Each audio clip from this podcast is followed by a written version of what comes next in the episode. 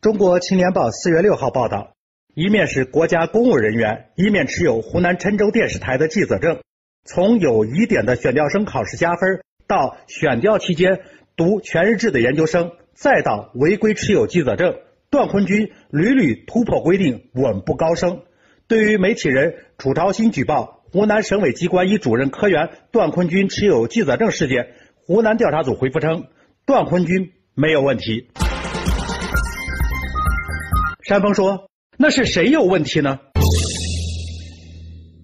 调查组称，记者证是郴州电视台违规替段坤军办的，已经对电视台做了处理，段本人没问题。那么，郴州电视台为什么要热脸去贴个冷屁股，非要给段坤军办一个人家不要的新闻记者证呢？仅仅处理电视台，不需要处分具体的责任人吗？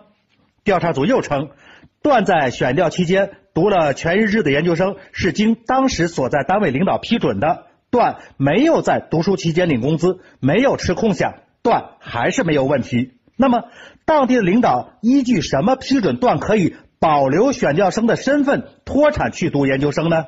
段没有领工资，他在编的选调生身份自动生成的那份工资被谁领走了？这些违规操作该由谁来承担后果？该由谁来负责？该如何处理呢？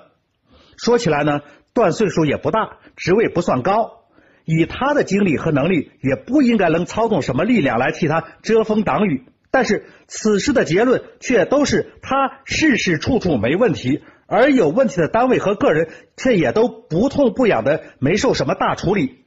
这听上去、想下去，不让大家觉得，难道还是什么地方出了什么大问题吗？